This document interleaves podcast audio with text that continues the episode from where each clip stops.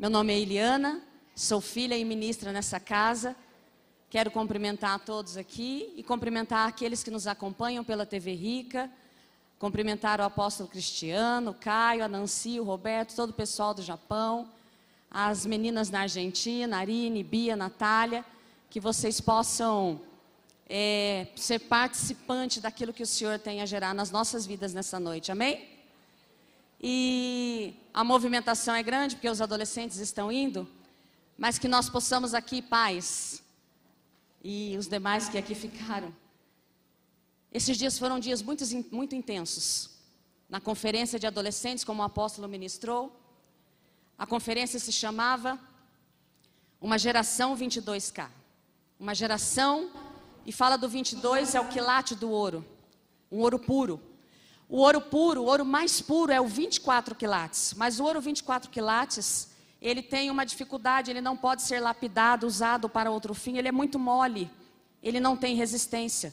De modo que a, o ouro que combina resistência para ser forjado, para ser lapidado e pureza é o 22K. E o Senhor disse a essa geração: o Senhor disse aos nossos teens que eles são essa geração 22K. Que encontro de pureza e resistência. E ontem, quando eu ministrava com eles, o Senhor também trouxe a figura de um alvo e uma flecha. Sabe aquele alvo de tirar o alvo? O Senhor disse: A vida de vocês é o alvo e vocês são a flecha. Quais são os alvos que vocês querem alcançar? Mas assim como a flecha para acertar o alvo depende da sua trajetória, a nossa vida, nesse período tão intenso, tão intenso que é a adolescência, aquilo que nós produzimos e vivemos, também vai determinar o percurso do resto das nossas vidas. E eu falei, Senhor, e foi tremendo o que foi produzido nesse lugar, e ao longo da palavra, eu vou falar disso. Mas quando eu buscava no Senhor o que Ele diz, queria dizer conosco, dizer a nós que aqui estamos aqui, e o Senhor me falava assim: eles são alvo, eles são a flecha, existe um alvo, e hoje eu quero falar com as aljavas. E ele dizia que nós que estamos aqui, nós, as outras gerações, nós somos a aljava que guardam as flechas para uma geração. E o Senhor não fala somente com pais, mas fala também com pais. Mas o Senhor quer falar com todos nós sobre a nossa responsabilidade de sermos aljavas que guardam flechas. E para isso eu quero usar algo que foi um recurso que foi usado com os adolescentes ontem e que ministrou tanto a vida de todos nós. Nós vamos apresentar um teatro agora que foi apresentado por ele. Mas quando a arte ela é remida pela cruz, ela não é apenas algo que toca a nossa alma. Ela é algo que vem ministrar o nosso espírito. E eu queria te convidar, como aljava nessa noite, que você permitisse que o Senhor ministrasse ao seu coração a partir do que será mostrado aqui. Amém?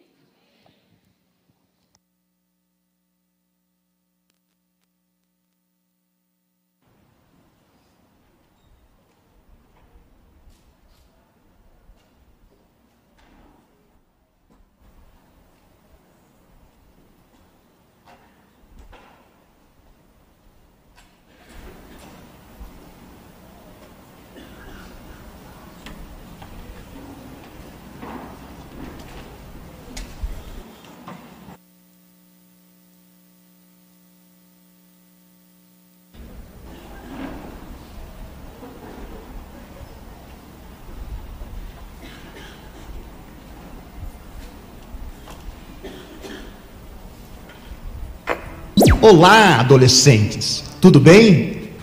Adolescentes. Palavra difícil essa, né? Adolescentes. Criança é fácil.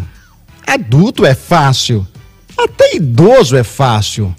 Mas adolescente é uma palavra comprida e complicada de dizer.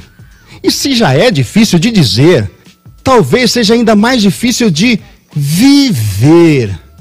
Mas, para os contadores de histórias, como eu, o mais complicado é também o mais divertido, o mais recheado e onde há o maior potencial de bons roteiros.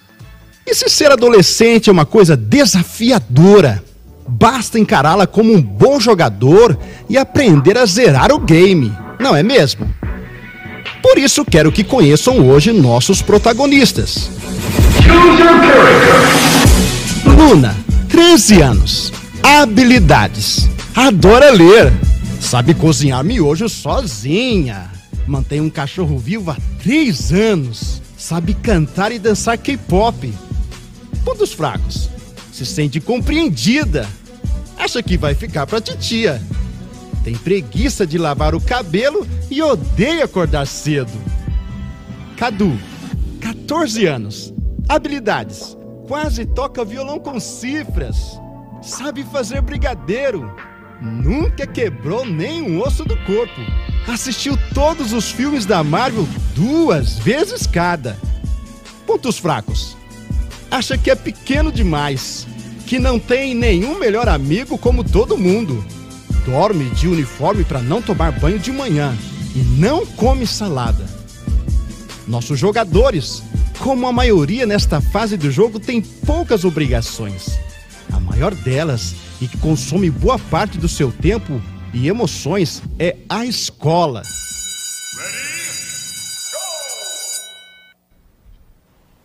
Oi, Luna. Oi, Luna, amiga, tudo bem? Você vai na festa do Jota sábado? Ai, amiga, sei lá. Ai, você se sei lá. Você fala isso e depois não vai nada. Júlia, é que eu não sei. Aí acho meio que, sei lá. Eu sei esse seu sei lá. Você acha que vai acontecer alguma coisa, que vai dar errado. Mas, amiga, é só pra se divertir. Você sabe que eu não bebo, não faço nada dessas coisas. Eu quero ir pra estar com a galera, pra ver gente. E falando nisso, você precisa melhorar a sua vida social. É só escola, shopping e igreja. Nem na minha casa você tá indo mais. Ai, pior que é mesmo. Igreja, escola, shopping. Tá bom, Ju. Vou pensar no assunto, tá? Agora vamos prestar atenção na aula, que a gente não entendeu nada do que a professora falou até agora.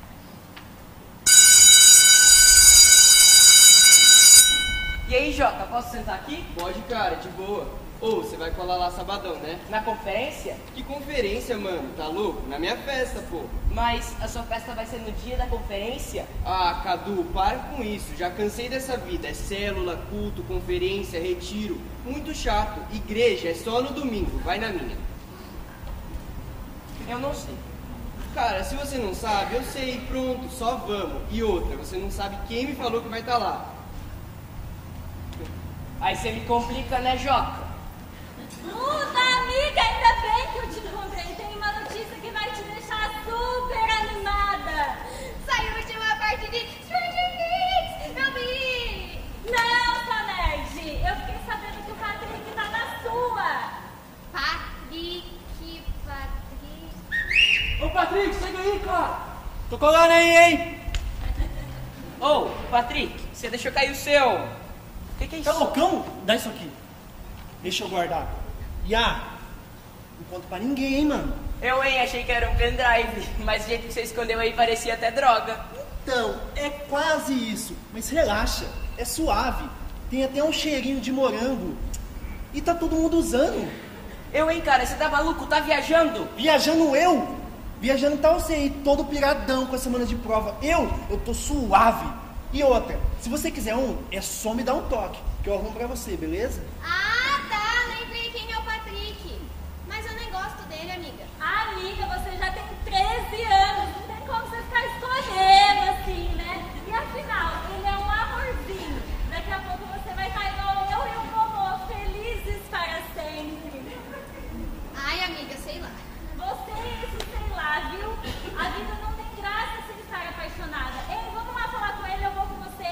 Então, eu, vou no banheiro e já volto.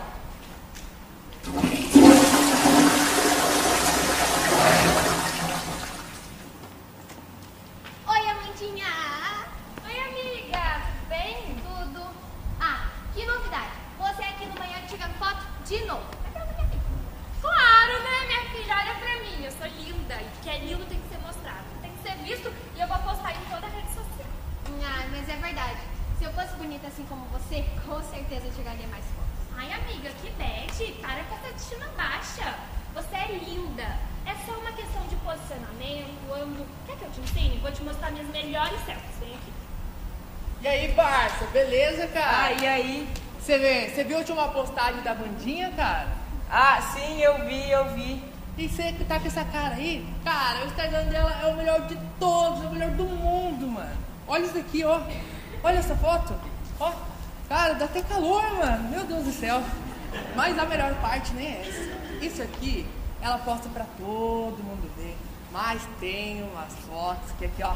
Ela mandou só pai. Tá entendendo, né? Ó, pera aí que eu já vou te mostrar o paraíso. Viu só, amiga? É só uma questão de posicionamento. Faz um carão, um beijinho, deixa aparecer. Luna, pelo amor de Deus, tem que aparecer alguma coisa, né, minha filha? Que que é isso? Você- tá na escola, você não tá no convento, não, minha filha. Deixa aparecer ou a barriga, ou o peito, ou os dois, se você for ousada, né? Aqui, Aqui, deixa eu te mostrar. Então, eu já volto. Que mal tem, né? É só uma festa. Eu tô mesmo precisando. Desestressar e desencalhar. Até que o Patrick é. Maluco. Ele só pode ser maluco. Mas se aquele negócio tá tão na moda e ainda ajuda a gente a ficar calmo, talvez eu devesse. Então tá, né? Quem sabe com mais fotos eu ficaria mais popular e.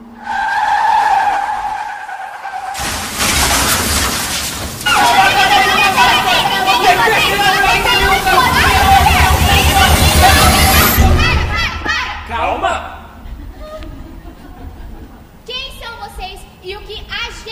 Fazendo aqui? Essa é fácil. Eu sou o Cadu, você do futuro, muito prazer. E eu sou a Luna, você do futuro, lindinha. Qual é, cara? Vocês são malucos? Isso é impossível. É, que maluquice é essa? Vocês. O que, que você fez com os meus cachos? Luna, tanta coisa acontecendo por aqui. Eu tô aqui, ele tá aqui. E aí você tá preocupada com o seu cabelo? Relaxa, eu tô de escova. E você, bonitão, pode ficar tranquilo. O seu maior medo era ficar careca, não era? Mas pra sua felicidade. Pra minha também, é claro, nós não ficamos. E eu finalmente tenho barba, olha. Cadu, acorda! Dois estranhos falando com a gente e você aí com essa cara de tolo. Ai, eu tenho barba. Mas eu ainda não entendi uma coisa. O que? Ainda não entendi uma coisa. Quem são vocês e. Dois estranhos falando com a gente e você aí com essa cara de tonto. Como a gente não vai saber se eles estão zoando com a nossa cara? Queridinha, a gente não tá zoando com a cara de ninguém. A gente sabe exatamente o que vocês estão pensando nesse exato momento. Vamos lá, Luna, checklist. Acabaram de te convidar pra festa do Joca e você disse sei lá. Mas eu sei que você tá pensando seriamente em ir. E olha, outra coisa, vieram te falar do Patrick, aquele. Ai, Patrick. E aí você tá pensando que talvez com o Patrick e umas fotos melhores como as da Amandinha, a sua vida poderia melhorar. Mas olha, eu tô aqui pra te dizer uma coisa. Cai fora dessa, nada disso é bom. Essas coisas podem parecer idiotas, mas olha, elas podem destruir a sua vida. No caso, a nossa vida. E você, bonitão, não finge que não é com você não, viu? Eu sei que você também, quando chegou na escola hoje, recebeu o convite pra ir na festa do Joca, não foi? E você tá doidinho pra ir, não é? Mas você sabe que não deve ir, Cadu. Isso vai contra tudo que você já aprendeu sobre certo e errado. Vai contra os seus princípios. Sem contar que lá não tem amigos pra você. Aliás, por falar em amizade, por que, que você ainda insiste nessa amizade com o Patrick e com o Fabinho, cara? Ah, tá, tá, tá, tá, tá. Agora vocês realmente conseguiram nos assustar com essa conversa. Pelo menos conseguiram me assustar com essa conversa. Mas eu ainda não entendi uma coisa. O que tem de tão grave nessas coisas? Gente, essa é uma festa. É, eu também não tô entendendo esse pânico todo de vocês, não. É pânico. Pânico! É só uma festinha. Não, não, tá Não de vai boa, acontecer nada. É só ir pra festinha, me Fala divertir. pra eles, fala Fala pra você, fala você, Não, por não, favor. pode falar. Por favor, fala você. Pelo amor de Deus, vai logo. Eu, hein, parecendo minha mãe e meu pai. Nossa, desculpa aí, mas olha, vamos lá, já que vocês não estão querendo acreditar na gente, senta aqui um pouquinho pra gente poder ver o que aconteceu com os nossos amigos no futuro.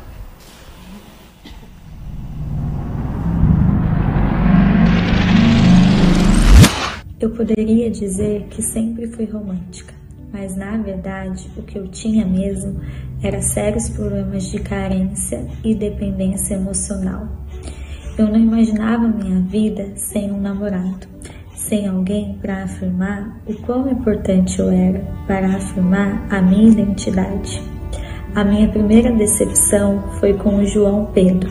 Nós namoramos dos 13 aos 18 anos. Eu sonhava que nós íamos casar, que nós íamos ter dois filhos, que nós íamos morar em uma casa com um jardim bem grande. Então chegou o tempo de eu escolher a faculdade. Tive a oportunidade de fazer odonto em outro estado, mas preferi ficar por aqui mesmo, afinal, para termos mais tempos para ficarmos juntos. Neste ano, ele não prestou o vestibular, mas no ano seguinte ele teve a oportunidade de ir para Nova York com o tio dele e não pensou duas vezes. Uma semana antes, ele me avisou que estava indo. E o resto vocês já podem imaginar, né? Joca, Kim, Quinzinho, cada um me conhece de um jeito, mas o importante mesmo é que hoje eu sou conhecido por Deus. Desde pequeno, minha mãe me levava na igreja e quando criança, isso não me incomodava. Mas lá para meus 13, 14 anos, começou a me incomodar o fato de que meus amigos faziam várias coisas e contavam suas aventuras e eu estava lá aprendendo sobre empreendedorismo, sobre governo, sobre como se portar à mesa. Isso não fazia sentido, sabe? Aí eu comecei a dar uns perdidos na minha mãe para buscar aquela vida que era tão melhor que a minha e de começo eu achei que Satanás ia fazer alguma coisa muito ruim comigo quando eu saísse da igreja. Mas foi erro de inocente. Começou tudo a dar certo. Eu fiquei popular, arrumei uma namorada, duas. Logo eu tava indo em todas as festas. Claro que toda noite com aquele sentimento ruim, aquele aperto no peito. Mas eu aprendi a ignorar e com o passar do tempo esse sentimento desapareceu. Mas com o passar dos anos, as coisas perderam a vida, tudo foi ficando cinza. Eu trabalhava, tinha casado duas vezes, tinha amigos. Eu era triste, mas não tinha motivo aparente. Foi até que um dia eu encontrei com dois amigos meus da igreja no, num piquenique num parque. E era um piquenique bobo, mas eles estavam lá com as famílias deles. E aquilo mexeu comigo, sabe? Eu percebi o que me faltava. Era vida. E foi um longo caminho de volta. E se eu pudesse falar com Joaquim de 13 anos hoje, eu diria: não sai, não se deixe enganar, porque lá fora não tem nada além de um vazio com fumaça e luzes. Fica aí e constrói seu futuro. Mas não dá, né? Não dá para voltar. Olá, eu sou Amanda. Eu não preciso nem falar minha idade para vocês, né? Porque já dá pra ver que eu não tenho lá meus 15 anos mais. Mas, enfim. Eu era uma moça bem bonita, sabe? Com meus 12 anos eu parecia ter 16. E eu achava isso máximo. Adorava ser o centro das atenções do colégio. Tirava foto, fazia todo mundo ficar aos meus pés. Se eu soubesse quanto isso iria me custar. Perdi a identidade. Eu achava que eu só era interessante se olhassem para mim olhassem pro meu corpo, pra minha casca, sabe? Mas na verdade eu não entendia que o que era bom era o que estava dentro de mim. Não entendia. Quanto tempo levou para eu começar a entender? Eu precisava mesmo era entender que o que importava era o que estava dentro. Mas enfim, o tempo foi passando, eu virei a mestre das selfies. Na minha época, as selfies eram tudo. E eu fazia de tudo para ser tudo nessas selfies. Mostrava meu corpo, saia justa, roupa curta, decote. Era tudo que eu sabia usar. Era tudo que, na verdade, eu achava que era importante. Meu Deus. Se eu pudesse, se alguém tivesse me avisado um dia antes de eu tirar a primeira selfie, Nada disso teria acontecido comigo. Eu comecei a fazer pior do que selfie e postar no Instagram, sabe? Eu comecei a mandar foto no privado dos meninos. E aí, uma época, um garoto chamado Fábio do meu colégio mandou para um monte de gente. E aí eu fui exposta. Foi a pior dor da minha vida, eu acho. Ali começou, a, na verdade, aquela dor que estava escondida. Vazou até minha família descobriu. Foi o maior mico, humilhada. Esse é o sentimento, eu me senti humilhada. Mas graças a Deus eu consegui sair disso. E hoje, hoje quando eu vejo uma garota da idade que eu tinha fazendo isso, ou às vezes até pior, tudo que eu tenho é vontade de abraçar ela e dizer: Minha filha, você não precisa fazer isso. Você não precisa fazer isso. Você, você é mais. E eu vou te falar: se alguém se interessar por você só pelo que você tem por fora, nem começa. Tudo que eu queria dizer para essa garota e fazer ela me ouvir. Mas enfim, nem sempre ouve.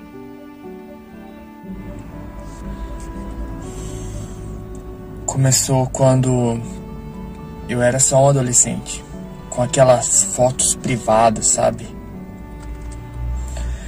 E hoje, olhando para trás, eu eu só consigo ver isso como como se fosse uma sombra, uma sombra que começou a entrar na minha mente.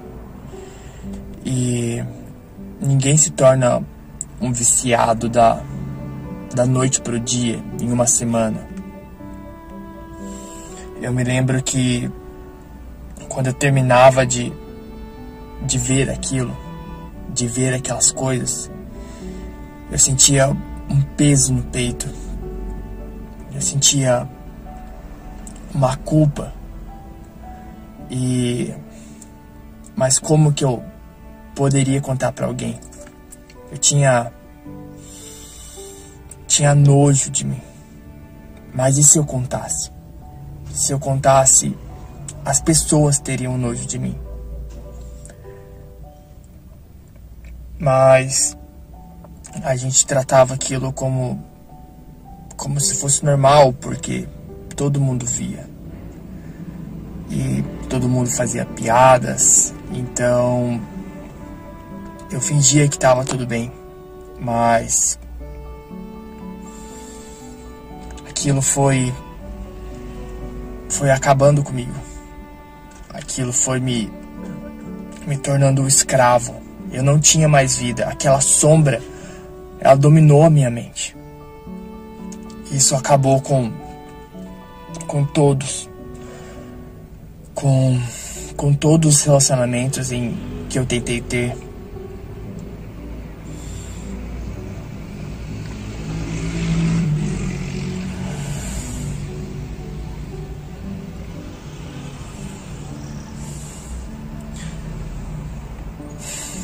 Isso não é normal.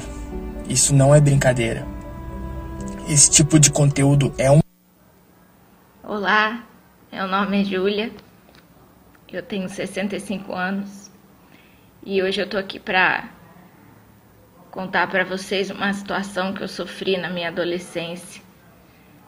Parece loucura uma coisa tão pontual afetar tantas áreas da nossa vida, não é mesmo? Nos roubar. Mas essa é a minha história. Quando eu era adolescente, eu era muito animada, sabe? Eu gostava de festa, gostava de estar junto. Onde tivesse todo mundo, eu queria estar também. Eu nunca fui de beber, nem de, de fumar, essas coisas. Era mais realmente para pelas pessoas, por estar junto. Mas foi num desses momentos assim que eu achava que não tinha problema algum. Um desses eventos, uma pessoa colocou algo no meu refrigerante e infelizmente eu só percebi quando já tinha acontecido o pior. Eu me lembro como se fosse hoje aquele dia e o quanto na minha vida eu quis voltar, eu quis voltar no tempo para aquilo não ter acontecido, sabe? Mas infelizmente algumas das nossas decisões elas podem causar sérios danos na nossa vida, até as mais aquelas que parecem mais bobas. Eu levei um bom tempo para conseguir falar sobre isso e só depois de muita, muita ajuda, é que eu consegui começar a tentar ajudar outras pessoas. Eu achava que era inofensivo, que era só parte da diversão. Afinal, todo mundo fazia. Lembro da fumaça, tinha até um cheiro gostoso. Era passado também a ideia de que aquilo não era um cigarro. Grande mentira em que eu acreditei. Fui enganado. Eu pensei, todo mundo usa. Não tem problema. Grande mentira em que eu acreditei. E não para por aí. Muitas pessoas começaram a se viciar em coisas que naquela época não eram consideradas drogas. Era uma frequência sonora que dava uma sensação boa, uma frequência sonora que dava uma sensação boa. Tinha o pendrive, caneta, ou sei lá como vocês chamam isso hoje. E posso te contar um segredo? Tudo isso hoje é proibido. E eu faço questão de dizer o que aconteceu comigo. Comecei com isso, mas óbvio que não foi o suficiente. Porque vicia como qualquer outra droga. Ah, mas é só saber usar, é só saber usar. Não existe essa, cara. Se algo te faz mal e pode acabar com a sua vida, você vai lá e testa para ver? Tá maluco? O nome disso é roleta russa e só acaba quando você morre. Perdi a metade da minha vida por querer fazer, sabe o quê? Por querer fazer o que meus amigos faziam. Por querer fazer o que todo mundo da escola fazia. Por querer ser igual às pessoas. Mais de 30 anos nas drogas. E posso te dar algum conselho? Não caia nessa. Não caia no mesmo buraco em que eu caí.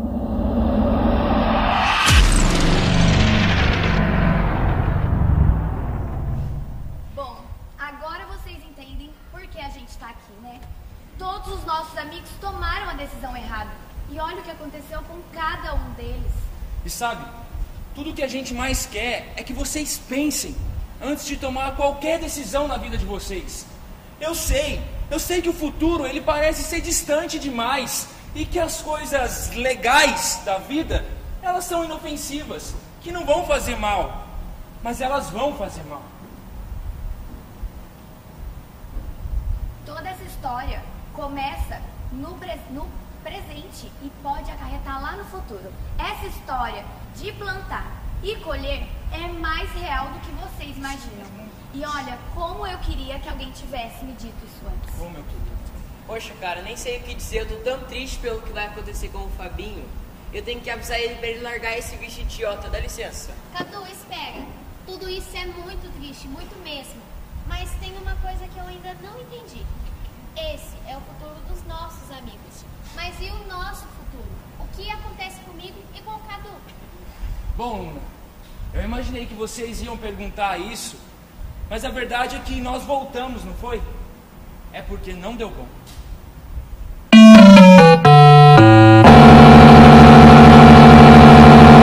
Game over.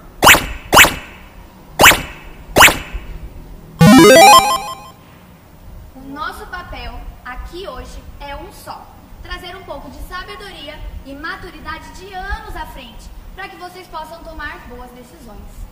Ah, complicou agora. Como é que a gente vai saber se as escolhas que a gente tá fazendo estão certas? Se vocês não vão estar aqui pra sempre. Ah, mas esse é fácil, Cadu. Basta você perguntar para qualquer pessoa sábia do futuro que vive hoje no presente. Oxi, eu não entendi não. Não, calma, vai ficar fácil. É o seguinte: qualquer pessoa que passou pelo que vocês estão passando está no futuro. Então, olhem para quem vocês admiram, que tomaram boas decisões e perguntem. Bom, o nosso tempo já está acabando, Luna. Só que eu preciso saber, vocês entenderam o que nós viemos fazer aqui hoje? Sim. Que bom. Olha, agora eu vou pedir para vocês, por favor, olhem para aquele pontinho branco no meio da tela.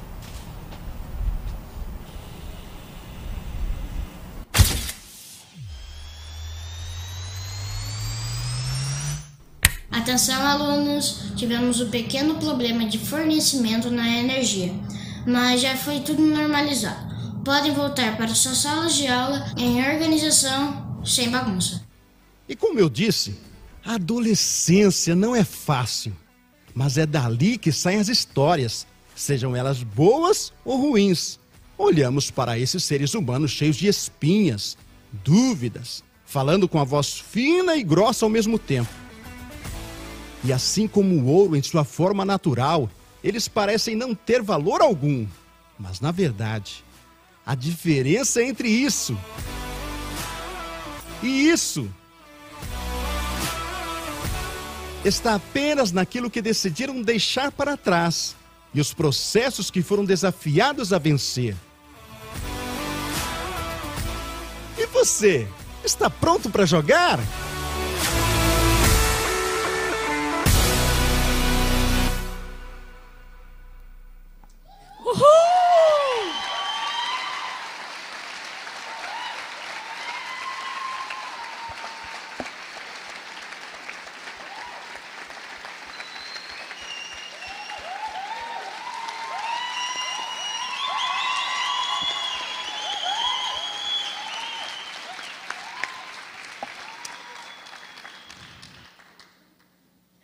Quem se viu ali naquele futuro, geração do futuro? Ninguém se viu ali. Ninguém, enquanto olhava, falava: Puxa, se eu pudesse voltar. Alguém se viu nessa condição? Ai, se eu pudesse voltar e comunicar. Amém? Faz assim comigo, quem se viu. Ah lá, olha ao redor. Nos vimos em tantas coisas e falamos: Puxa, se pudesse voltar. Mas quando o Senhor ministrava comigo, e é isso que eu quero dar sequência nessa noite. Cadê o, o púlpito? E não tem como voltar.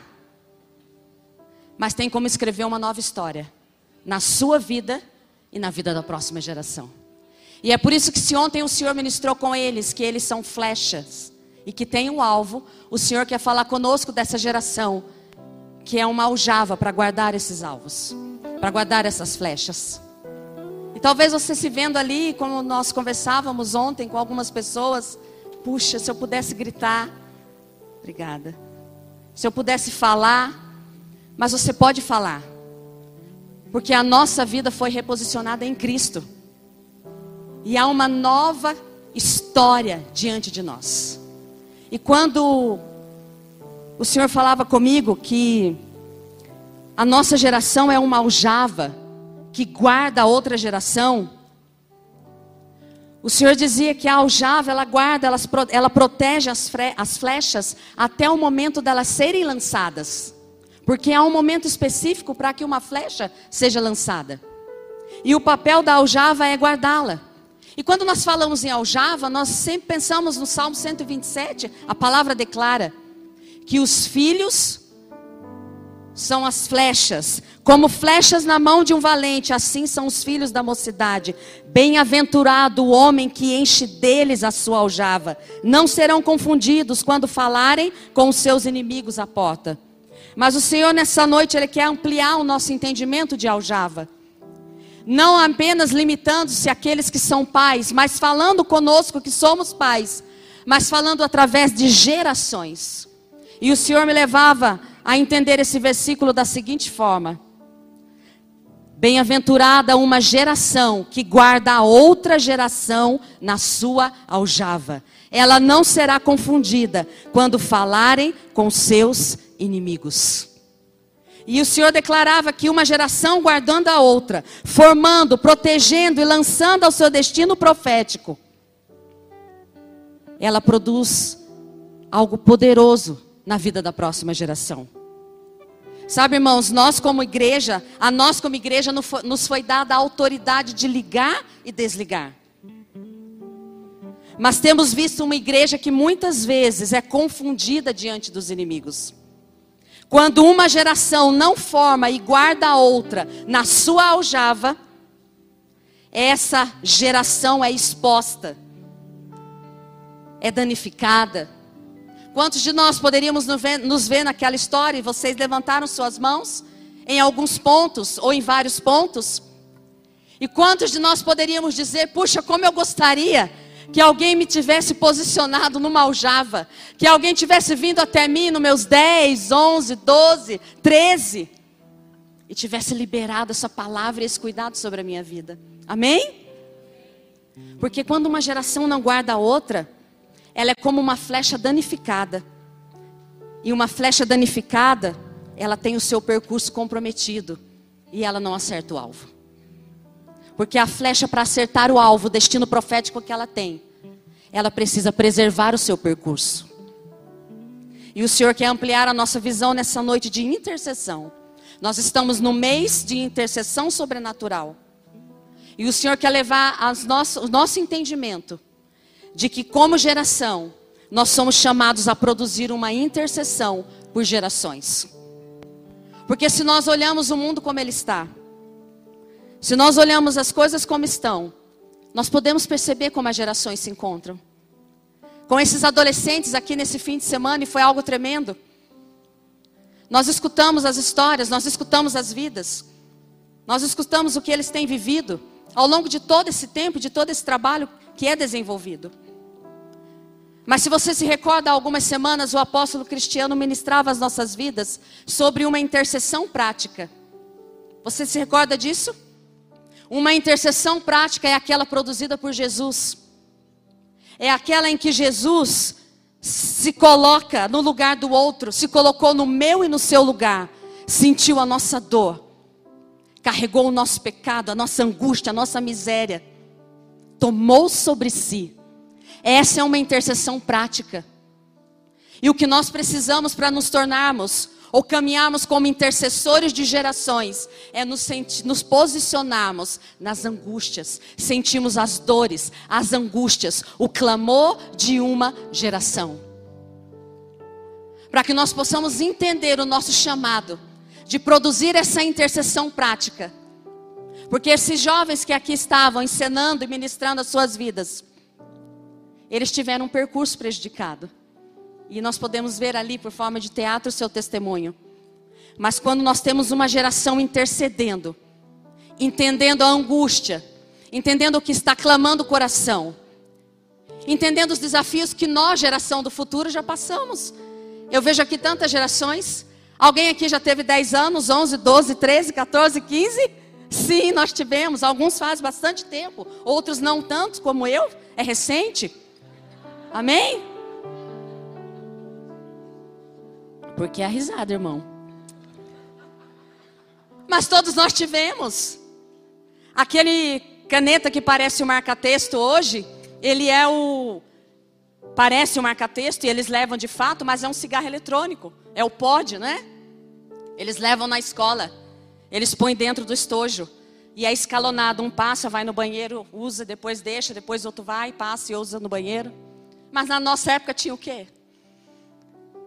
Porque as angústias, a adolescência, ela é um período comum dos desafios, das dificuldades. Os cenários mudaram. Mas nós já estivemos nesse lugar. E se hoje nós queremos gerar uma intercessão pelas gerações, nós precisamos nos posicionar nesse lugar e entender o clamor do que hoje eles vivem. Como o apóstolo dizia, essa pesquisa americana que foi liberada agora, de, quatro, de cada quatro delinquentes, três não tiveram pais. Três não tiveram seus pais presentes. Ontem nós recebemos, eu não sei se você visualizou um streaming bem conhecido, normalmente usado, na minha casa eu tenho, uma animação, um desenho, uma série que fala de dinossauros. E ali vai caminhando primeira, segunda, terceira, quarta. E na quinta temporada é um enredo legal, divertido, sem malícia. Mas algo vai sendo construído. E no quinto, no quinto episódio, o beijo lésbico entre duas crianças. Entre duas adolescentes. Então há um clamor por dessa geração. É uma geração de órfãos, uma geração sem pais, uma geração sem referência gerações sem modelo da verdade. E o Senhor me dizia que quando nós nos colocamos nesse lugar de intercessão, quando nós paramos para ouvir, para nos posicionar, nós criamos uma ponte, nós construímos uma ponte que leva uma geração de um lugar a outro. Você que aceitou a Jesus como eu, numa idade já passada da sua adolescência, da sua juventude, Você que em qualquer tempo entregou a sua vida ao Senhor, você tem a oportunidade de construir uma ponte, de ser a transição das suas gerações de um lugar ao outro. Mas nós precisamos primeiro permitir que o Senhor faça conosco uma reflexão. Porque muitas vezes nós dizemos assim: essa geração está perdida. Às vezes nós corremos até o risco de dizer, e eu já ministrei sobre isso e quero trazer de novo. Não, no meu tempo é que era bom. Quem já disse isso? Não, no meu tempo é que era bom. No tempo que tinha o baseado, no tempo que tinha o lança-perfume. Esse é do pessoal antigo aí. Entende? Mas a gente incorre nesse erro e o Senhor ministrava ao meu coração. Nós precisamos ser honestos como igreja e encarar a responsabilidade dos nossos erros geracionais. Porque o Senhor me dizia que a aljava rompeu-se em algum lugar. E essas pessoas e esses, adolescentes, eles foram formados dentro de uma casa. Eles foram formados dentro de um lugar. E se nós olharmos a história recente, vamos pegar os últimos 100 anos.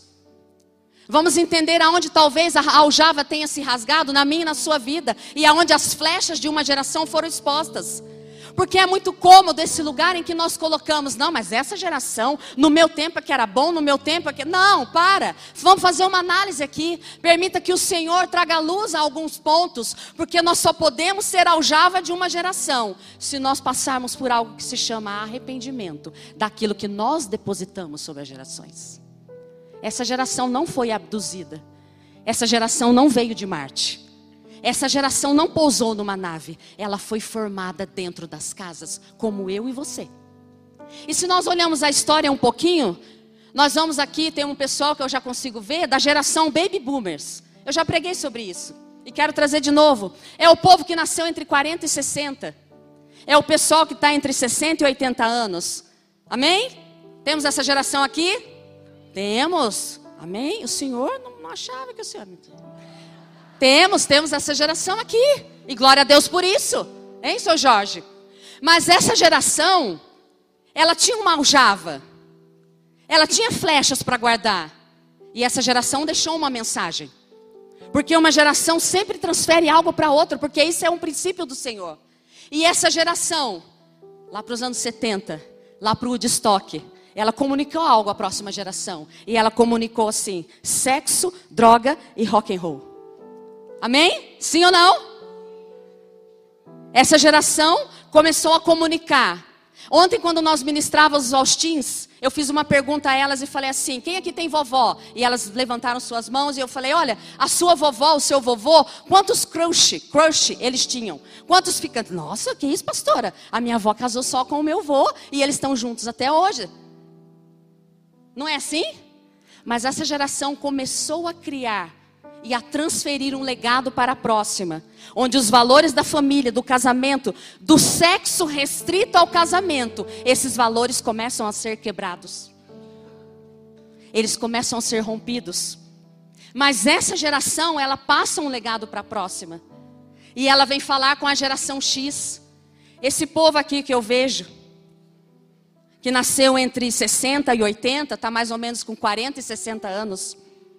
Essa geração baby boomer, ela disse um lema: faça amor e não faça hã? Guerra. Sim ou não? E a minha geração fez amor e fez muitos filhos fora do casamento. E mudou realidades. Você consegue entender um legado que vai sendo transferido? Mas que é muito mais cômodo nós olhar e falar: misericórdia, que geração, Jesus, volta logo. Mas nós precisamos entender a nossa responsabilidade. Porque para ser uma aljava e guardar essas peças, essas flechas, que saíram daqui com seus corações queimando, que saíram daqui levantando as suas mãos e dizendo coisas como a que nós ouvimos ontem. Nós ouvimos adolescentes de 12, 13 anos dizer assim: é possível dizer não. É possível resistir à pressão para que eu use droga, para que eu dê o beijo, o beijo lésbico, para que eu me corrompa. É possível. Essa geração que saiu daqui queimando, ela precisa encontrar uma aljava segura, que proteja, que guarde. E uma geração, para se posicionar como uma aljava no Senhor, ela precisa sair de um lugar de arrependimento para que ela chegue em outro lugar. Amém? E essa geração entregou um legado para a minha geração.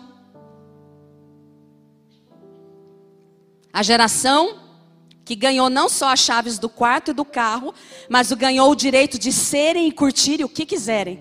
Essa é a minha geração. E curtimos DST, AIDS, nossos heróis morreram. Me ajuda, gente, vocês sabem. Uma geração cujos heróis morreram de overdose. Um legado foi transferido. Uma aljava com os filhos fora do casamento, aonde eu tenho a minha liberdade, o meu empoderamento feminino de me relacionar, não preciso estar presa a esse ambiente opressor que se chama casamento. Afinal de contas, já fui uma geração liberta. Você consegue entender? Você consegue perceber um movimento? E agora eu sou livre para me relacionar. E uma geração de órfãos começa a ser gerada de forma intensa. Pais, filhos sem pais como professor em 10 anos, como encontrava. Dava aula para crianças que tinham sido formadas na minha geração. Nem o nome na certidão tinham. Não sabiam quem eram seus pais. Ou às vezes o nome constava lá, mas o pai já tinha ido faz tempo. Essa geração, que é a minha, e viveu tudo isso, gerou filhos e também transferiu um legado para a próxima geração, os millennials. Cadê os millennials aqui? Aqueles que nasceram entre 80 e 95, é bem a minha turma aqui, 25 a 40 anos. Vocês dão risada. Cadê os milênios? Ah, bonitinha. Tem gente que levantou a mão aí. Tá errado, né, Paulo Ricardo? Mas amém. Essa geração. Não, pior que ele tem 40, né? Ele se sendo isso, irmão. Perdão, irmão. Ele tem 40. Oh, aleluia. E aí nós chegamos nessa geração. E essa geração não só ganhou a chave do quarto, do carro, mas ganhou a chave do mundo. Uma geração conectada, começou a conectar-se, mas uma geração sem limites. Porque na estrutura que foi sendo desenvolvida da sociedade, a mulher precisa buscar a sua liberdade. E aí ela sai para o mercado de trabalho e ela deixa a sua casa. Irmãos, não há nada de errado com isso. Não há nada de errado em trabalhar. Mas se nós não entendemos que uma geração, para ser aljava, ela precisa ouvir a voz do Senhor. O balizamento não é feminismo, não é machismo, não é direita, não é esquerda, é a voz do Espírito Santo conduzindo de geração em geração. Essa é a voz que nos guia. Mas em nome de uma realidade opressora, nós fomos para outro extremo e nos perdemos em nós mesmos. E aí nós formamos uma geração sem limites. Porque se eu estou cega e empenhando a minha vida numa satisfação pessoal, eu não tenho tempo para formar outra geração. E hoje eu li um artigo que dizia que essa nova geração, agora, as mães, mulheres que são mães, entre os seus adolescentes e jovens, elas não sabem nem cuidar dos seus filhos. Porque nós fomos, inclusive, perdendo os valores geracionais em que nós aprendemos com aquela que tem mais experiência e que ensina a cuidar da próxima e da próxima. Todos nós queremos ser jovens, todos nós queremos fluir eternamente jovens nas nossas vestimentas, na nossa linguagem, no nosso piercing, nas nossas selfies. Essa conversa de selfie aqui não é só de adolescente. Eu conheço umas adolescentes da minha idade. Eu conheço. E você também conhece. Porque um legado foi sendo estabelecido. Um legado foi sendo colocado e nós precisamos nessa noite ser constrangidos pelo Espírito e dizer: Senhor, nós nos arrependemos, nós queremos estabelecer o teu legado sobre essas gerações, nós assumimos a responsabilidade. E essa geração sem limites, ela tem pressa, ela deseja tudo mais rápido, seja o sucesso, a carreira, a mensagem no celular e entre jovens de 25 a 40 anos, nós nunca vimos tanta ansiedade e sérios problemas psicológicos. Mas essa geração ainda gerou outra geração. E ela preparou uma aljava para a geração Z.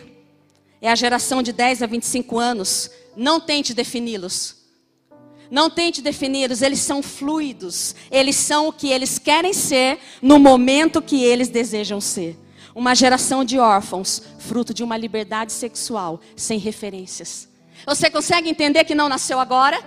Você consegue entender que o problema não é a rede social? Você consegue entender que o problema não está aqui? O problema está no legado que foi sendo transferido. E essa geração decide: não, eu sou homem, sou mulher, ou eu sou os dois, ou eu não sou nada. Ou eu sou um dálmata. Nós tivemos isso aqui, um homem na Inglaterra. Ele é um dálmata. Ele acha que ele é um dálmata. Ele se veste como dálmata. Ele se movimenta como dálmata. Ele anda de quatro como um dálmata. E essa geração continuou transferindo um legado para a próxima geração alfa, nascidos a partir de 2010, 100% digital. Essas crianças recebem tantos estímulos, mas lidam desde cedo com tantas coisas que provavelmente estarão mais preparadas para as transformações que podem vir, ou que elas mesmas vão provocar. São militantes, contestam, mobilizam a geração anterior e tende a ter continuidade. Esse foi um legado transferido. Mas sabe, irmãos, quando o Senhor ministrava sobre geração, e eu não quero aqui Aliás, o Senhor quer sim e passa pelo peso. Nós precisamos sentir o peso das nossas escolhas. Nós precisamos entender o que nós fizemos. Só que nós temos um alvo. E por meio da cruz, por meio do que Cristo fez naquela cruz, por meio da sua misericórdia que dura para sempre, por meio do caminho preparado por meio dele, nós temos como remir as gerações, nós temos como estabelecer algo novo, nós temos como entrar em 1 Pedro 2,9 que diz assim: Abre comigo, por favor. E veja qual que é o nosso destino. 1 Pedro, capítulo 2. É o versículo que norteia essa casa. E ele diz assim: Vocês, porém, são geração eleita, sacerdócio real, nação santa, povo exclusivo de Deus, para anunciar as grandezas daquele que os chamou das trevas para a sua maravilhosa luz. Esse é o nosso chamado geracional. Se, como geração, nós temos entregado um legado corrompido, o Senhor nos diz nesse tempo: Eu vos chamei para anunciar a minha verdade, eu vos chamei para anunciar que a luz venceu as trevas. Esse é o nosso chamado geracional, esse é o chamado que nós somos conclamados pelo Senhor a anunciar. Amém? Você crê nisso? Mas precisamos pensar se uma geração anterior tem preparado uma aljava para a próxima, nossas escolhas e nossas decisões, nosso testemunho nunca foram tão essenciais. Nós estamos num momento crucial da história. O meu e o seu posicionamento nunca foi tão essencial. Tão essencial para mudar o destino das coisas, tão essencial para remir uma geração a partir de Cristo e estabelecer um novo legado. Mas nós precisamos ter clareza das coisas que nós fazemos. Nós precisamos entender que o nosso posicionamento, que as nossas escolhas, elas vão determinar o legado sobre a próxima geração. Ela vai determinar aquilo que a próxima geração vai viver. Porque sabe, esse adolescente que vai na escola hoje, e quando nós ouvíamos aquelas crianças falarem, quando nós ouvíamos os adolescentes falarem da pressão que elas sofrem, você sabia que hoje há uma pressão pelo BV? Você sabe o que é BV? É boca virgem. E não é mais a boca virgem do menino para a menina. É se eu sou menina, eu tenho que experimentar uma menina. E o menino com o menino. Porque daí você vai decidir o que você vai ser. E aquele negocinho, como eu falei, o pode, que está lá na escola. Mas o que o Senhor ministrava ao meu coração é que tudo começa em casa. Não adianta nós enviarmos os nossos adolescentes para que eles sejam ministrados e produzirmos em casa um ambiente que contraria tudo, que abre portas, que dá legalidade. Não adianta nós passarmos aqui um, dois dias ministrando sobre as drogas, se você e eu na nossa, você na sua casa, eu não. Mas se você põe o alquinho, põe a cervejinha e o seu filho olha para você e verifica, para o meu pai estar bem, para ele estar feliz, ele precisa estar usando desse artifício. Porque uma porta é aberta. O nosso testemunho e as nossas escolhas, eles falam de forma superior às nossas palavras. Uma geração que precisa de modelos da verdade, estabelecido dentro das casas, nas famílias. Porque se o seu filho é ministrado sobre tudo isso, ele sofre uma pressão no mundo, mas a questão é qual é a pressão que ele sofre em casa? Qual é a incoerência que ele vê em casa? Qual é a realidade desajustada que ele vê em casa? A porta da pornografia está escancarada. Mas a questão é, ela está escancarada dentro das casas. Ela está escancarada na vida dos pais, das mães. Porque é um legado que vai sendo transferido. É um legado que vai sendo estabelecido. São portas que vão sendo abertas. São portais pelos quais nós perdemos a autoridade de transferir a verdade que é Cristo sobre as vidas dos nossos filhos, sobre a vida de uma geração. E o Senhor me dizia que intercessão por gerações, você precisa discernir o corpo. Sabe, quando nós entendemos que o nossa intercessão é por uma geração, você pode falar assim: eu nem filhos tenho. Eu nem tenho filhos, esse assunto não é comigo. Nós tivemos uma corte aqui anunciada, a Júlia e o Rafa. Estão aqui? Júlia e Rafa. Jovem, as suas escolhas, elas não afetam só a vida de vocês. A escolha do Rafa e da Júlia em fazer uma corte reta diante do Senhor, pode ter certeza que tem um monte de adolescente de olho neles. O que eles escolhem para a vida deles afeta a vida deles, mas tem um monte de adolescente de olho neles. Para dizer, eles são modelos, aquilo que vocês estão ministrando é verdade? Sabe, ontem quando nós estávamos lá na sala, e crianças, meninas de 12, 13 anos, angustiadas, porque as suas colegas pressionam. Você ainda é virgem, você ainda não se relacionou, você ainda não beijou, 12, 13 anos. E de repente uma jovem levanta sua mão, uma líder, uma jovem, passados seus 20 anos, e diz assim: Eu quero dizer algo para vocês. Eu sou bebê, eu sou virgem, eu estou me guardando para o que o Senhor tem. E elas ficaram, uau! Essa geração clama por modelos de verdade. Modelos da verdade, ela clama. Eu me lembro que quando eu tinha 15 anos, e o Senhor me lembrava disso quando eu vinha para cá, eu adorava ir na casa de uma amiga minha. A desculpa era de que eu ia brincar, estar com ela. Mas na verdade o que eu adorava era deixar ela de lado e ficar só olhando o jeito que o pai e a mãe se tratavam. Porque o meu sonho é que meus pais se tratassem daquela forma. Eles estão observando as nossas vidas. Eles estão observando se o Cristo que nós declaramos aqui domingo e nós levantamos a nossa mão e nós adoramos, eles estão observando se ele funciona na segunda, na terça, durante a semana. Eles clamam por isso e nós somos a geração chamada a mostrar isso. Quando você, jovem, escolhe fazer uma corte a uma geração olhando para você, quando você que já viveu um primeiro casamento e vai para o segundo, tem uma geração olhando para você. Quando você, ministro, escolhe não exercer o ministério que Deus te deu, tem gerações olhando para você. Tem gerações olhando para as nossas vidas. Sabe quando tem um casamento aqui, como mostrou ali, o do, do Daniel, e também mostrou do Michael, e também mostrou, também me lembrei da Tamires e do Bruno. Todos casais que fizeram corte. É uma polvorosa. Quem tem filho adolescente aqui, é ou não é? Eles ficam em polvorosa, eles querem ver, eles querem estar aqui, eles querem ver o primeiro beijo. Lá em casa começa uma movimentação e eles sentam na frente. A pergunta é: na internet já não tem beijo? E muito mais do que beijo? Na internet já não tem tudo? Por que uma geração faz de um casamento um evento para ver o primeiro beijo? Porque a pureza do Senhor atrai, a pureza do Senhor se sobrepõe a tudo. E o que essa geração precisa é de pureza.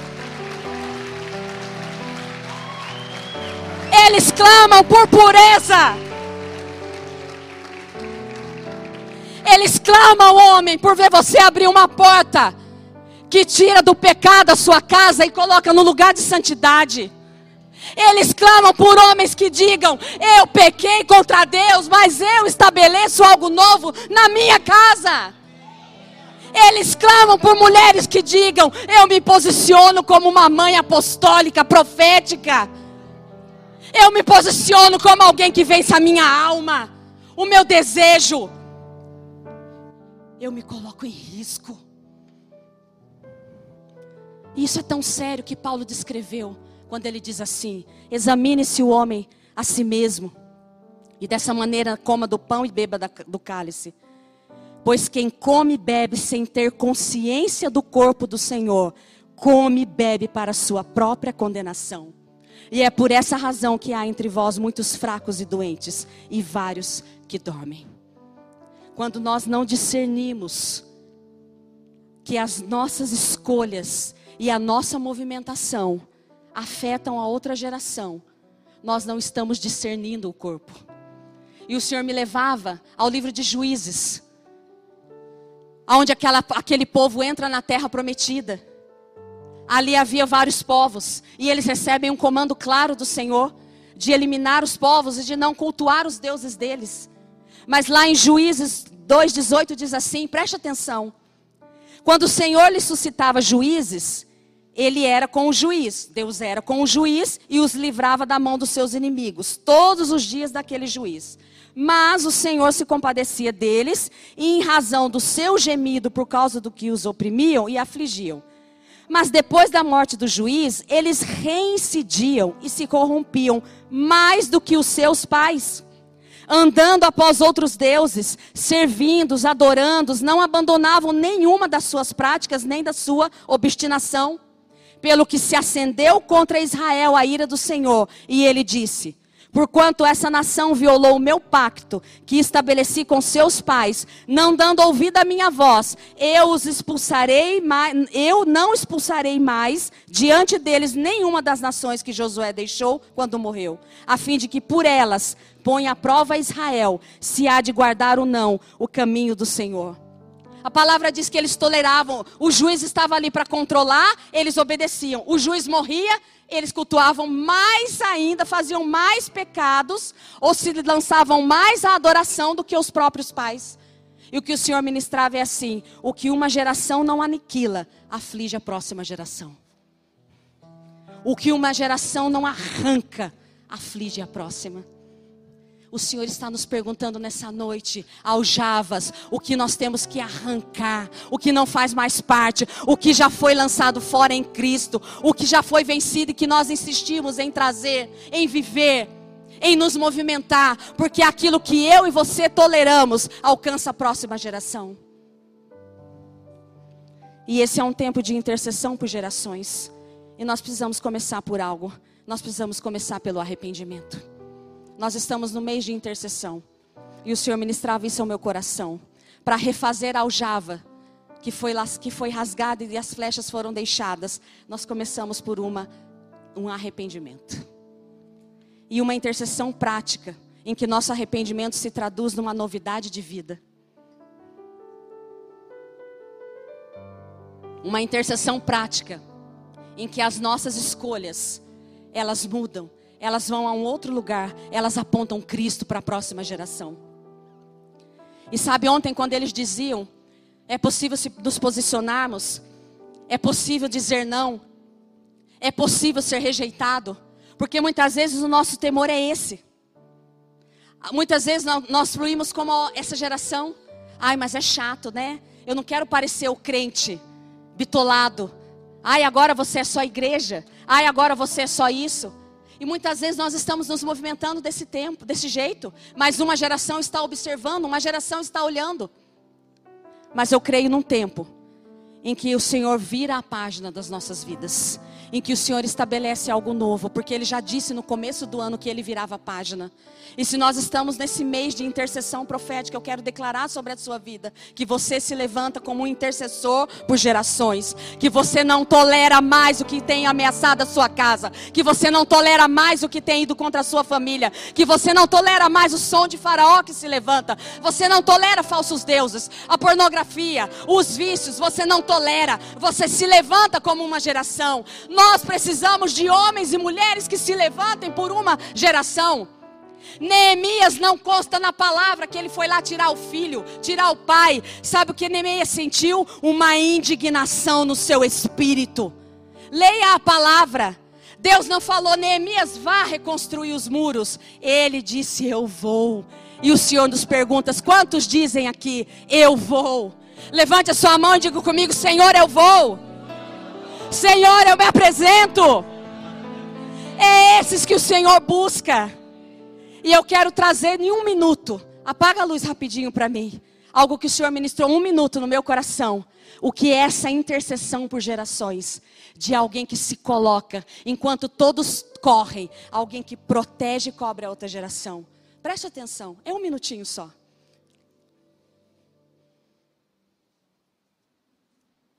Está pensando em escolher o Roger, está? Não estava apenas pensando nisso. Ele é a escolha óbvia. Roger passou em todos os testes. Ele é grande, rápido, ele obedece, é um soldado. É um brigão.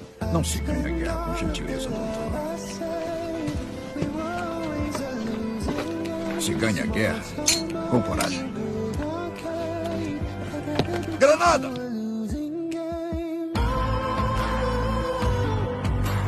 Afaste-se!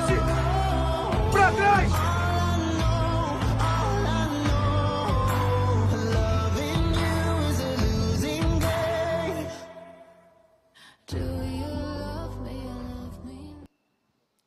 Onde estão aqueles que, enquanto todos correm diante das granadas e do inimigo que se levanta como uma geração, ele vai para cima e diz: para trás, porque eu te protejo. Onde estão esses homens e essas mulheres? Eu estou diante deles aqui. A vida foi remida por isso. Quem sabe foi para esse tempo que você nasceu? Qual é a história da sua família? Qual é a trajetória da sua família? Como você é conhecido? Deixa eu te dizer. Foi para esse tempo que você nasceu. Foi para esse tempo que você nasceu para remir uma história de miséria, de fracasso, de vício, de pornografia, porque a cruz abriu esse caminho. Homens que se posicionam e que guardam uma geração, mulheres que guardam uma geração. Se nós entendemos o que a cruz fez, nós não temos mais justificativas e desculpas. Há tanto para fazer. E eu quero recordar uma frase da pastora Zelinda que diz assim: a expectativa que nós temos para a próxima geração precisa ser proporcional ao nosso empenho, o quanto nós nos gastamos por ela. A expectativa que eu e você temos na próxima geração precisa ser proporcional ao quanto eu e você nos gastamos por ela. E o Senhor nos pergunta nessa noite: aonde estão aqueles que querem se gastar por uma geração? Aonde estão os jovens? Aonde estão os adultos? Aonde estão os anciãos que, com a sua sabedoria, que com a vida no espírito, querem dizer para uma geração: eu me guardo por você, eu protejo a próxima geração? Coloque-se de pé.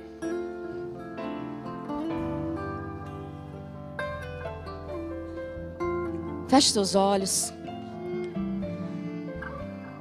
E aí o Senhor ministrava assim ao meu coração. Toda intercessão começa no amor, o amor ao Pai. E quem ama o Pai, ama o próximo. E sabe o que guarda essa geração? Pastor, então como nós guardamos essa geração? Como essa aljava deve ser feita? O que deve conter nessa aljava?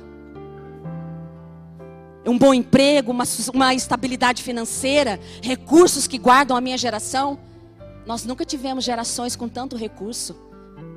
Hoje qualquer um pode chegar e parcelar um smart, não sei, é 13, sei lá. Não é iPhone, né? Nossa, é terrível. Mas sim ou não? Eu estou vendo aqui alguns que tinham que pegar uma ficha e no, no orelhão, você se lembra? Faz quantos séculos isso? Faz 30 anos apenas. Tem uma geração que tinha que ir no orelhão.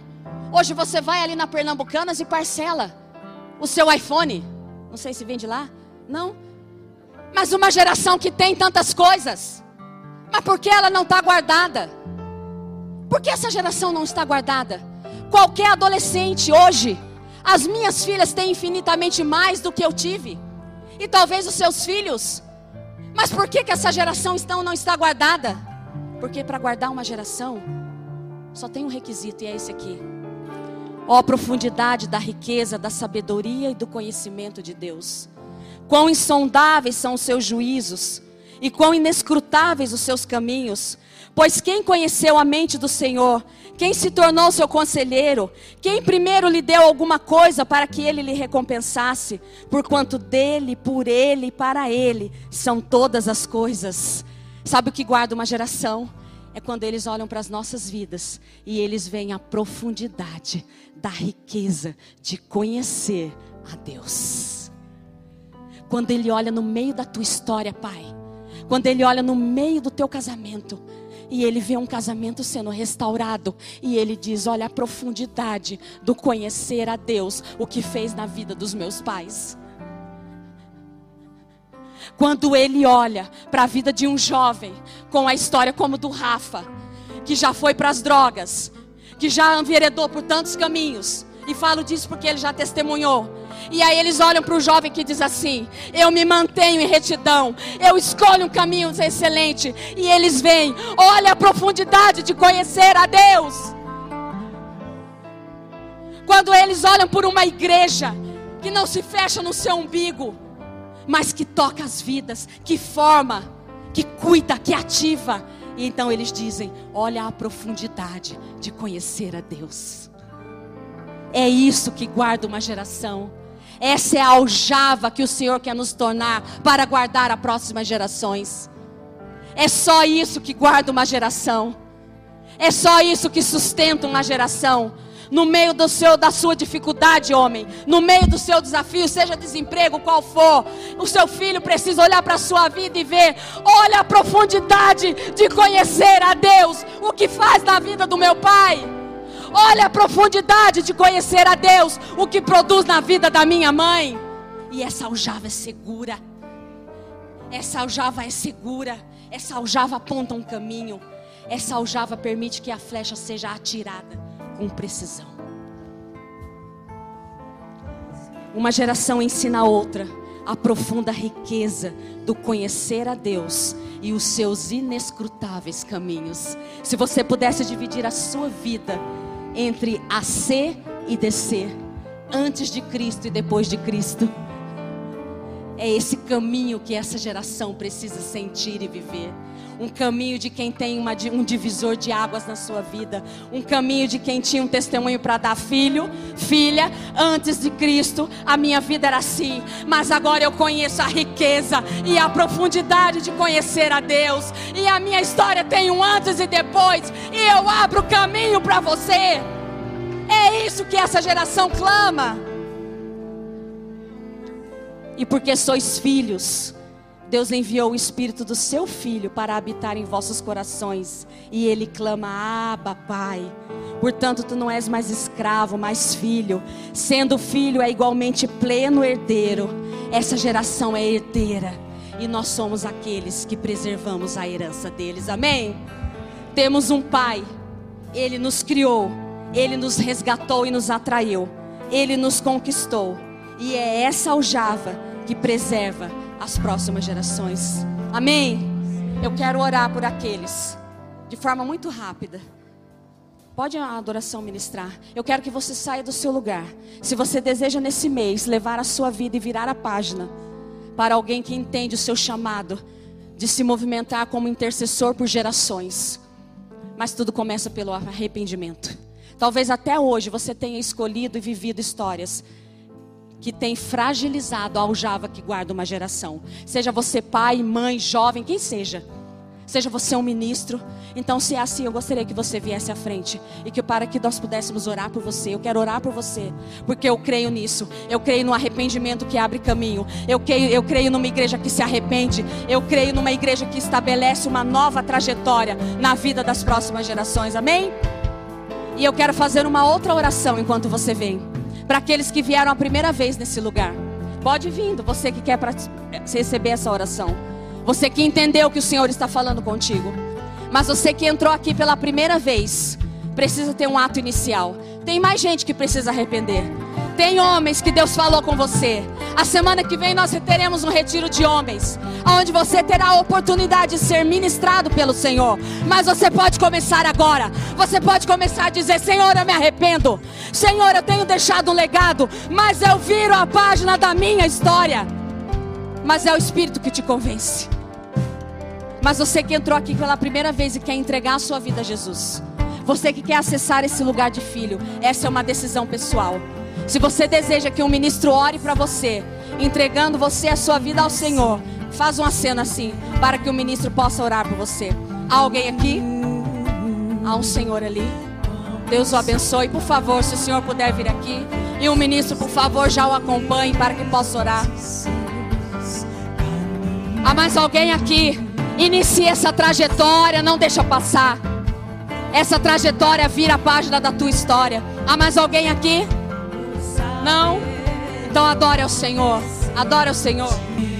Senhor, nós te louvamos e te bendizemos pela obra na cruz. Porque de nós mesmos seria impossível apresentar um caminho excelente. Mas por meio do teu Santo Espírito que em nós habita, nós temos, pelo poder que nós opera, de ser esse lugar seguro para uma geração. Senhor, nós nos arrependemos pelo legado que até hoje nós temos depositado sobre uma geração. Nós nos arrependemos pelo testemunho distante do Senhor. Nós nos arrependemos pelo pecado, pelo vício, pela pornografia. Pelo testemunho que os filhos não são perdidos fora de casa, mas são perdidos em casa, são perdidos na mesa, que testifica não de uma mesa preparada pelo Senhor. Nós nos arrependemos como geração, Senhor. Nós nos arrependemos quando muitas vezes nossas escolhas afetam diretamente a vida dos outros. Não, não discernimos o corpo. Nós não discernimos e somos a causa de doença. Somos a causa do, da, do outro cair. Nos perdoa, Senhor. Nesse mês de intercessão sobrenatural, nós queremos interceder e clamar ao Senhor. Nos perdoa, Senhor. Como igreja, nós nos arrependemos diante do Senhor. Nós nos arrependemos por essa terra de adoradores. Nós nos arrependemos por pais, por mães, por casas que têm apontado um caminho de morte, de dor. Nós nos arrependemos por pais que têm apontado um caminho de orfandade. Nós nos arrependemos por essa nação, Senhor. Nós nos arrependemos pela nossa inércia como igreja. Nós nos arrependemos por colocar a culpa no diabo, por colocar a culpa em tantas coisas. Nós nos arrependemos, Senhor. E nós clamamos ao Senhor, Pai. Nós clamamos ao Senhor que nós possamos transferir a grandeza, a profundidade da riqueza de conhecer a Deus. Nós declaramos um novo legado, Senhor. Nós declaramos uma nova transferência. Nós declaramos um novo posicionamento. Nós declaramos uma virada de página. Nós declaramos uma virada de página nas casas. Nós declaramos que esses adolescentes, Pai, que saíram daqui conscientes e cheios, como uma geração pura, eles encontrarão uma aljava pura. Eles serão guardados por casamentos puros. Eles serão guardados por pais, por mães puros. Nós declaramos que nós nos posicionamos, Senhor, como essa aljava, como esse um corpo que guarda e protege as flechas que são lançadas para a próxima geração. Nos dá a cada dia mais conhecer com profundidade a riqueza da tua vida em nós e que o Senhor opere, Senhor, na vida de cada família. Eu abençoo cada família nesse lugar. Eu envio cada família nesse lugar para acolher aqueles que aqui foram ministrados, para um tempo de conserto, para um tempo de alinhamento, para um tempo de perdão, para um tempo de reconstrução. Eu declaro um tempo em que o coração dos pais se volta aos filhos e dos filhos aos pais. Nós nos levantamos, Senhor, como essa geração, em nome de Jesus. Amém. Aplauda o Senhor.